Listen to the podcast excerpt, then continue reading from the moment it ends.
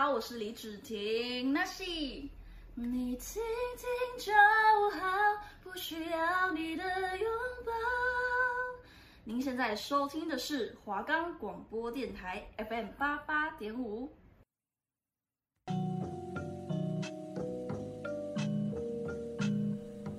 大家好，我是主持人 Leo SL。大家好，我是主持人 Duncan。你现在正在收听的是 B One 聊嘻哈，这是一个让听众朋友可以接触来自地下饶舌歌手的音乐和故事的节目。收听 B One 聊嘻哈，带你认识台湾更多有才华的地下饶舌歌手。我们的节目可以在 First Story、Spotify、Apple Podcast、Google Podcast、Pocket Cast、SoundOut Player，还有 KKBox 等平台上收听。搜寻华冈电台就可以听到我们的节目喽。大家好，欢迎来到 B One 聊嘻哈。那最后的 B One 聊嘻哈呢，因为疫情的关系嘛，所以我跟 Duncan 两个人还是没有办法聚在一起录音。那我记得上次有讲到，我们这两周会把台湾的四大嘻哈厂牌，就是我们的颜色。人人有功练，本色跟混血儿嘛。那上个礼拜我讲到了颜色，然后丹肯讲到了人人有功练。那这一拜呢，我们会再把剩下两个厂牌呢，再跟大家稍微来聊一下。那一样，也就是我也不想要呃，像在讲古啊、讲历史这样子去跟大家聊这个东西。那反正就是用一点我自己的意见，然后用一点我自己的感想跟大家聊天这样子。啊，这周我要讲的内容是本色音乐。那本色音乐应该也是四大厂牌里面大家蛮喜欢的一个厂牌，因为旗下的饶舌歌手包括呃张震岳，大家应该蛮喜欢张震岳的吧？然后我们的 OG 啊、哈豆，然后我们的大家最喜欢的顽童。那本色音乐成立于二零零四年，是张震岳跟黄靖波两个人共同创立的。那我自己对早期的。呃，本色音乐比较有印象的就是《我爱台妹》那首歌出来的时候，我年纪还蛮小的，应该是五六岁那边吧。反正就是还没有开始真的在听音乐。但是我爱台妹，我记得那时候就是在家里出去玩啊，或是怎样的，在坐在车上，然后电台就一直放。那时候算是风靡台湾的一首歌。对，就是对早期的本色音乐，我比较有印象的就是这一首。然后现在看到资料上面写的是二零零六年一月。呃，N.C. 哈豆专辑《Wake Up》发行，《我爱台妹》就是在这张专辑里面的。那如果就近代来说的话，我自己最有印象就是应该约莫是在二零一四一五年吧。那时候就是出现了一个整个震撼了台饶的一件事情，就是大家最喜欢的顽童跟呃张震岳还有哈豆两个歌手呢组一个大团的。那时候我记得。这个消息出来的时候，还蛮多人，呃，还蛮多人讨厌的，就是很多人喜欢，当然也很多人讨厌。那我就是不避讳的跟大家讲，那时候听到这个消息之后，我也是稍微有点反感，甚至我那时候也是因为呃，因为这个消息，然后有一段时间不听顽童的歌，因为其实我一开始在听的饶舌的时候，真的都是听很多顽童的东西。那我觉得这可能就是出自于那时候国高中的时候对一种嘻哈的优越感吧。就是当身边越来越多人在听的时候，我就会觉得啊，大家都在听，这样很不酷，我就不想听了。我也不知道那时候是什么状况，反正我现在推测，我那时候应该是这种状况吧。但，我们从现在往回看，那时候的兄弟本色真的是对整个台湾的呃嘻哈的乐坛有非常大的影响，然后整个是整个 drop 一个超大的炸弹。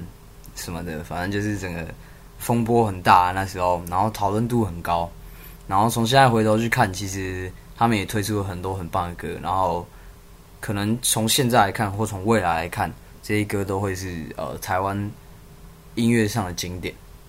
那时候我记得我前几天去夜唱的时候，还有在唱《迷途羔羊》啊，然后《Fly Out》，对吧？其实基本我每一次去夜唱的时候，都会点的两首歌，所以。可能那时候国中的时候，我会觉得有一点没有办法接受这个消息这样子，但是对现在的我来讲，我会觉得那就蛮酷的，可以见证到这个这么大的一件事，一个事件这样子。他刚刚讲到本身音乐旗下饶舌歌手，其实真的不算很多，算算蛮少的。但是他们旗下饶舌歌手到现在都算蛮活跃的。就是我前几天在看 IG 的时候，还有看到啊，热狗好像要出新专辑吧。然后今年、去年的时候一手也推了很多专辑、很多新歌出来。还是前年，反正这几年来一手出了很多的新歌，啊，都是由本色音乐呢去呃去去发行的这样子。我记得我以前很多在听的歌，很多呃，N C 哈豆歌，像是。平民百万歌星啊，然后像是轻熟女二期离开，或是最有名的、最经典的差不多先生，都是本色音乐去发行的。那虽然我本人是没有到真的对 N.C. HotDog 这个歌手到呃非常非常的喜欢，但是呃他的音乐对台湾的饶舌来讲是有非常大的影响嘛，这个大家应该是。没有办法质疑的，就是他是整个台饶中的一个大家长的存在。那也他他也是本色音乐里面最具代表性的一位饶舌歌手。那当然除了他以外，就像我们刚刚还讲到顽童，然后呃呆宝静这些非常棒的饶舌歌手，都是在呃本色的旗下。那本色也帮他们发过了非常多很棒的专辑。那当然除了刚刚说到饶舌歌手之外，本色的旗下还有一个。共同创办人之一的张震岳，那张震岳算不算饶舌歌手呢？这个话题我记得前几年吵得很凶，网络上很多讨论，在说张震岳到底是不是一个饶舌歌手？因为那时候我记得应该是我高一高一的时候吧，好像一五年一六年的时候，然后那时候中国制作了一个非常热播的选秀节目，叫做《中国有嘻哈》。然后那时候就邀请到了张震岳跟热狗这两位很棒的歌手去参加他们的节目，然后是担任一个导师的一个工作这样子。然后那时候台湾很多人就在说，为什么他们要邀请张震岳？然后你们知道那个节目就是很多鬼之剪辑之类的。我记得那时候还有一个梗，就是我觉得不行，我觉得不行，就是出自张震岳的口中嘛。然后大家对张震岳的形象可能会觉得。比较负面一点，我觉得，所以就倒没有那么喜欢这位歌手。然后那时候在台湾的讨论版上面，很多人就在发问说：“诶，为什么他们会邀请张震岳？张震岳算饶舌歌手吗？”其实这个问题就我自己的解答来讲，我认为张震岳不算饶舌歌手，但是张震岳很嘻哈。就是对我自己的想法来说，就是如果我们把这两件事分开讲的话，因为。张震岳几乎没有任何一首歌是有在真的 rap 的部分嘛，他可能就是唱，例如说像我爱彩妹里面唱 hook，然后例如说像离开里面唱 hook，就是大部分的歌在 fly out 里面他还是唱 hook，你也不会听到他去表演一些比较 rap 的东西，他可能唱的都是一些饶舌歌手比较不擅长的旋律，那他可能也是担任编曲啊，担任制作人的角色这样子，那。他不能算饶舌歌手，不，并不代表说他不嘻哈，因为其实比起前面说到的，呃，NC Hard Dog 说到的一手小春大渊呆宝静这些饶舌歌手，我其实就我自己而言啦，我更喜欢张震岳这个人带给我的感觉。但这可能也要说到我高中在玩热音社的时候，那时候我还记得热音社就是。很常会开的歌，应该有待过热音社的都会知道。然后那时候我们就是我我第一首就是我作为吉吉吉他手第一首学的歌就是张震岳的《自由》。那《自由》这首歌，他应该吉他社的或是热音社的都有练过这首歌。然后那时候刚开始学，然后我就觉得那个 solo 超级帅，然后我就是每天回家都在练，但是又不太会，所以那时候为了《自由》的 solo 就。烦恼了很久，这样，我现在还是会去看一下，啊、张震岳的社群这样子。我觉得张震岳对我来说是一个蛮酷的人，就是比起前面那些很棒的饶舌歌手，其实我更喜欢张震岳这个人给我的感觉。好，那这个是题外话。那回到原本的话题，就是张震岳到底算不算一个饶舌歌手呢？我觉得这个问题蛮见仁见智的，就是。如果说你说饶舌歌手的定义是要唱饶舌才能算饶舌歌手，那张震岳肯定不能算嘛，因为他大部分的歌都没有 rap 的部分，就是比较多是他在唱一些旋律的东西啊。然后他可能平常碰的就是摇滚，或说民谣，或是流行乐这一种。然后他也是，呃，跟热狗合作才会推出一些比较嘻哈的歌，然后或是在兄弟本色里面才会有一些比较嘻哈的歌。我自己认为啊，他应该不能算饶舌歌手吧，因为我我我我我记得这个问题那时候就是随着呃那个节目的第二季结束之后，好像就没有人在讨论这个问题了。然后后来兄弟本色也解散了嘛，然后。好像就没有人再去纠结到底张震岳算不算一个饶舌歌手这件事情。但是现在突然讲到张震岳的时候，我就想说，可以把这个话题再拿出来重温一下，然后发表一下我对这件事的感想。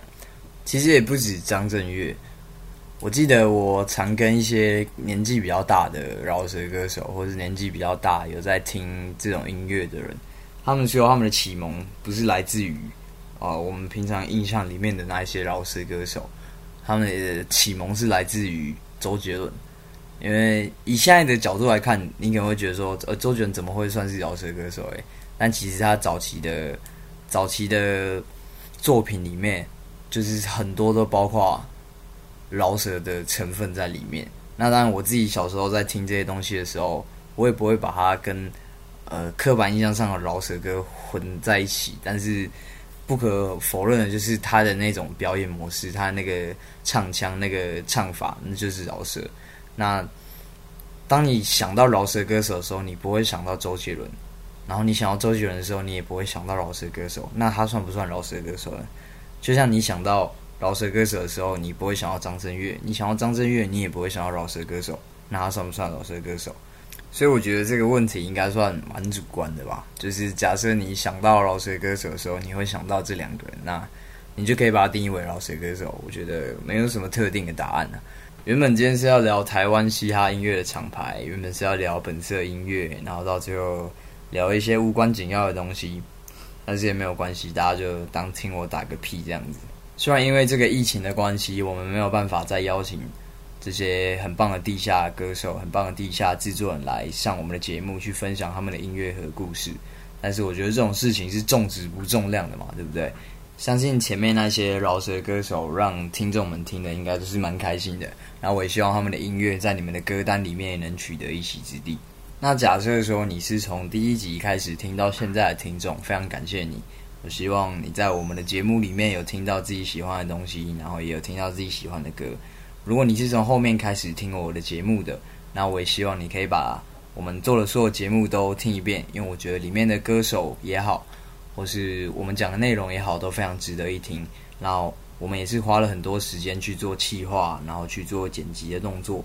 那希望每一个人都可以在这个疫情的时候获得平安的生活。那我在这边就是跟大家 say goodbye 一下，peace out。OK，欢迎来到今天的 B One 聊嘻哈，我是主持人 Duncan。那今天的部分也是跟过往两周一样，分为上下两个部分来做分享。那上半部就是由六 S L 做分享，相信大家应该已经听完了。那下半部就是交由我来做一个分享。好，那我们先聊聊近况好了，就是大家也知道疫情嘛，真的搞得大家人心惶惶的。很多事情都做不了，就像我们录这个节目一样，这这个节目已经变掉了，已经失去我们本来所想要做节目的那个初衷了。像这样，我在家自言自语的这样一直聊天，根本没办法展现出那种很自然的感觉，就会变得好像我很刻意的要去说这些话，没办法自己从内心深处讲出一些我想要讲的话，所以这个。感觉就有变了，感觉我自己的感觉是这样啊，那没办法，但是疫情期间大家就是互相尊重、互相保护啦。那希望听众也可以多多包容，因为这个真的是没办法，真的谁都不想确诊，确诊之后所产生的后遗症，听说是会有一些不可回逆吗？不可回复的一些伤害啊。所以，能不得还是尽量就不要得了。那也希望各位听众呢，也可以保持自己身体的健康，那尽量少跟人接触，然后出去的时候戴好口罩，然后多洗手。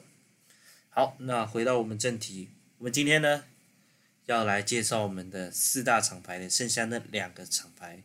那我相信上半部的本色你们应该已经听完了，那我就来介绍我们的四大厂牌中的最后一个，那就是我们的混血音乐。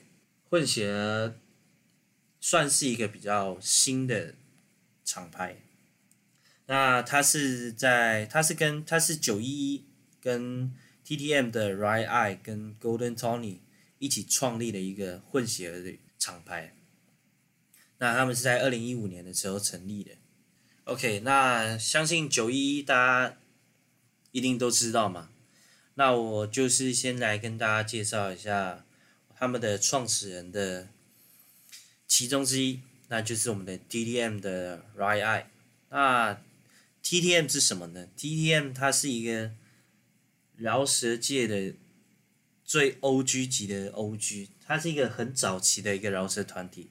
它的全名叫了 Troublemaker，那它是靠着严厉的、充满批判的歌词打出了知名度，那也塑造他们团体的特色，然后更是开启了中文饶舌时代的序幕。那 The Troublemaker 一直是台湾饶舌很重要的一个精神领袖，他们从一九九八年创团开始，无论是歌曲，嗯嗯嗯，死警察。这不好说，因为是脏话，我就自行的毙掉了。那或是他们的口号“台中爱”，都深受着现在饶舌生态很重要的一个指标。那当时是以帮派饶舌风格闯出台中的 TDM 成员，其中包含 Dr. T 啊、The Monkey 啊，或者是 Right Eye，还有 AG。那经过时间的洗礼，就是这些人也就慢慢的在各做各的事。那其中 Doctor T，相信大家应该也是有在看 YouTube，应该有看过，他就是我们的汤老师，A.K.A. 看你老师。OK，我相信大家应该是有听过这个这个名字啊。那如果大家不熟悉的话，可以去 YouTube 上面搜寻，那可以去看看他一些在美国所介绍的一些美国在地文化的一些影片。啊，如果有兴趣的话。各位听众可以去查查看。OK，好，那回到主题。那在千禧年后，中文饶舌开始萌芽，那也纷纷出了很多现代很知名的饶舌歌手和是饶舌品牌。那 TTM 呢，它是受人尊敬的一个老大哥的团体，因为饶舌呢多半部分都是在北部啊，或者是南部之类的，但是中部的地区嘛，很少一些。很少人为中部的饶舌站出来，那我们的 TTM 呢，就是为了为了我们带领我们台中呢，闯出一片天呐、在零一年到零三年两三年之间，吸收了许多的不对饶舌有爱的心血，那也让中文饶舌不为北部所垄断。在零四年的时候，发行了另一张自我收录的专辑《永远的 TTM》。OK，好，那这就是我们。的，Trouble Maker 的呃历史，OK，那再来我们就是要介绍讲到说，大家耳熟能详的我们的九一，OK，那在提到九一的时候，不得不说，我个人是蛮以前是蛮真的蛮常听九一的歌的，因为他的歌，他带领了一个新的本土饶舌的一个风格，就是让在地的一些文化。融入到饶舌歌曲里面，然后让大家知道我们中文饶舌它的不一样的地方。OK，那我们来讲到九一他们如何成立的。那他们在三个人在成军之前呢，都是做跟音乐完全没有相关的人。洋葱呢，他可能是在便利店打工。那建志呢，当时还是一个高中生。那年纪最大的春风呢，就是在从事金融业。那二零一二年的时候，发表了他们最早的出道的歌曲叫《打铁》，我相信各位听众应该是不陌生的。那其歌曲的在校园和夜店的传唱度非常之高，二零一二年的时候，以《痴情的男子汉》这一曲在网络上爆红。然后该 MV 呢是跟地下情人 Under Lover 的胡瑞尔，Under Lover 之前的也是蛮红的，他的是我要送你九十九朵玫瑰花这首歌，我相信大家应该也听过了。那这个是这就，是我们的 Under Lover 的歌，那现在也就比较没落了。那这首歌是就是九一一跟 Under Lover 合唱的一首歌，那他这个 MV 也是蛮酷的。它就是一个，它就是一个画面，然后分成两个分镜。那一个呢是镜头下杨宗呢就是吃的泡面，那胡瑞儿呢就是叼着我们的香烟，完全没有剧情，却在 YouTube 上拿下八千万的点阅，成为网络爆红的音乐团体。所以它其实不是在各类型节目出道，它是因为网络，是因为 YouTube，所以才爆红的。YouTube 是让你。梦想成真的一个东西，大家如果有，大家如果想要做歌手的话，可以尝试看看。OK，那其他的话，他有出一些，其他都是一些很知名的歌啊，像《再会中港路》啊，《下辈子》啊，这些都是一些很红的歌啊。那 MV 呢，都是一些搞笑的画面啊，或者是单纯在纯唱歌的画面，却却在。YouTube 上面创造出千万点阅的次数，他们也在二零一六年的时候入围第二十七届金曲奖最佳演唱团体。同年呢，参与金曲奖的演出，缔造最高的收视率，每分钟最高六点一一的收视率，夺下全场收视冠军，已经超越了我们的歌手张惠妹还有苏打绿等其他歌手。同年以嘻哈装脚情夺得 YouTube 颁奖。音乐类影片排行榜的第一名，那华语点阅的前二十名，九一一已经占了三席，总播放次数已经超过了四亿六千万，这个这个数字是一个非常夸张的数字，他真的是带领台湾的本土饶舌一个新的巅峰。OK，那讲完了，我们介绍完我们的九一一，那我们最后呢，就是来介绍我们的他旗下所有的艺人。我只会挑几个出来讲，就是几个我比较想要跟大家分享的点，我再跟大家做一个分享。那他们旗下艺人有不枉费，就是九一一嘛。那大家如果有在听的饶舌的话，应该也会知道我们的赖慈红啊，BCW，然后草屯英娜、草埔英娜跟艾文，然后 TY。那近期的话有那个我们的大虾时代的。的，前几名，好像第二名吧，我们的润少，然后 Gambler，然后还有我们的雾飞，这三个是我们最近期新加入混血音乐的艺人。，OK，那接下来我要分享的是我们的草埔音娜。我会分享这个草埔音娜，是因为我蛮喜欢他们的其中一首歌，那叫做《放荡不羁》。这首歌去 KTV 必唱。真的，这是我必唱的一首歌。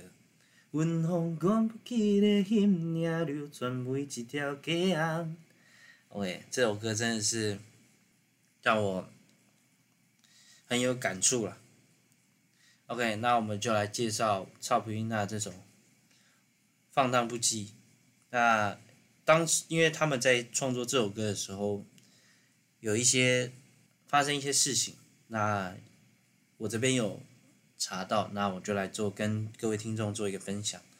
那这个放荡不羁的词中，其中他的团员 P 成透露说，他因为年少呢，逞凶斗狠，年少轻狂，词中所言不假。过去他和弟弟确实参与名为宜兰富二代黑帮的团体，那惹出许多的风波，然后他的大弟因此误入歧途，甚至赔上了性命。辟成坦言，在外曾和大弟一起混黑帮。那弟弟呢？因为两年前破案的宜兰富二代黑帮枪击事件，因而入狱服刑。但出狱后呢，因为心理的因素，趁着家人不注意的时候，在家中房间上吊自自尽。那他是第一位的目击现场的人。虽然当时及时做了 CPR，仍是回天乏术。那这个悲剧呢，就是成为了他和家人相处的转捩点。所以呢，他为了不让父母担心，还有另一位身心障碍的一个他的最小的弟弟，他决定认真的去玩嘻哈，然后把过去的体悟写成歌词唱出来。那放荡不羁这首歌，也就是在描述 P 城这些这个人的心声。那这首歌的分享我就差不多到这边。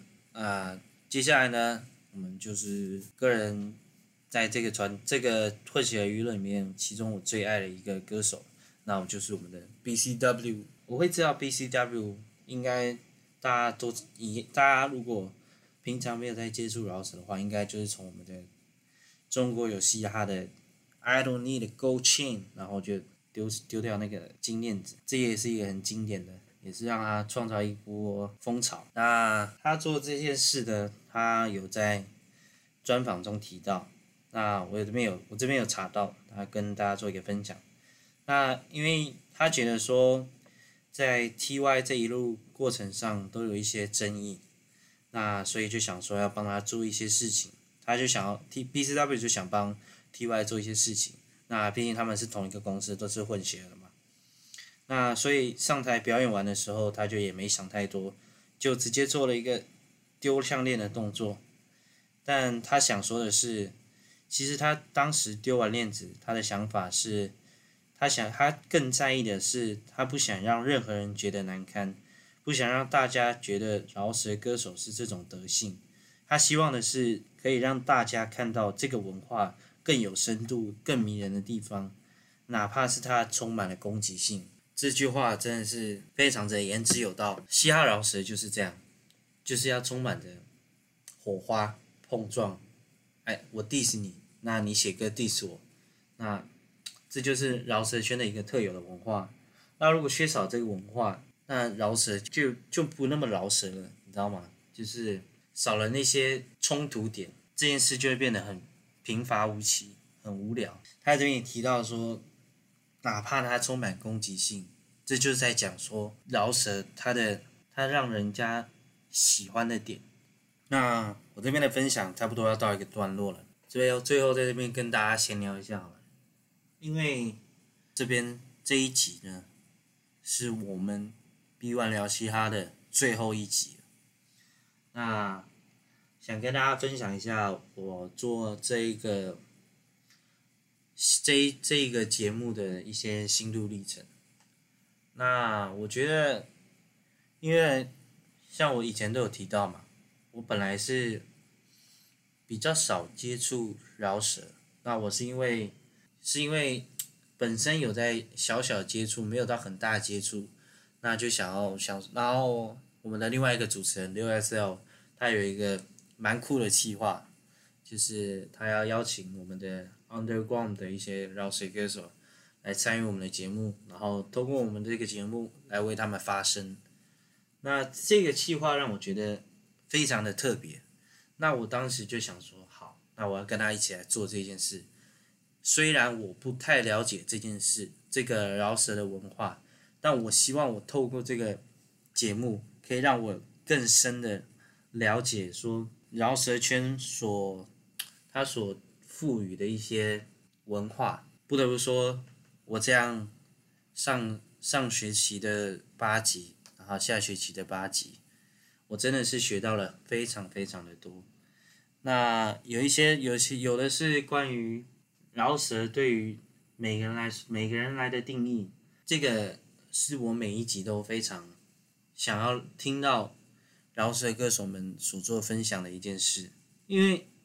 他对于每个人的定义不太一样，那我想要透过每个嘻哈饶舌歌手对于嘻哈的这个定义，或者是他对他所造成的带来的影响，或者是改变，这些是我所想听到的，我想知道的。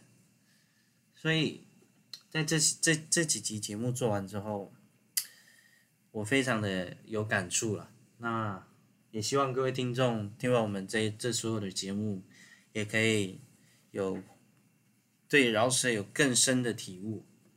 那我这边的分享呢，就到这边一告一段落啦。那我在这边下台鞠躬，谢谢大家，那就这样喽，大家拜拜。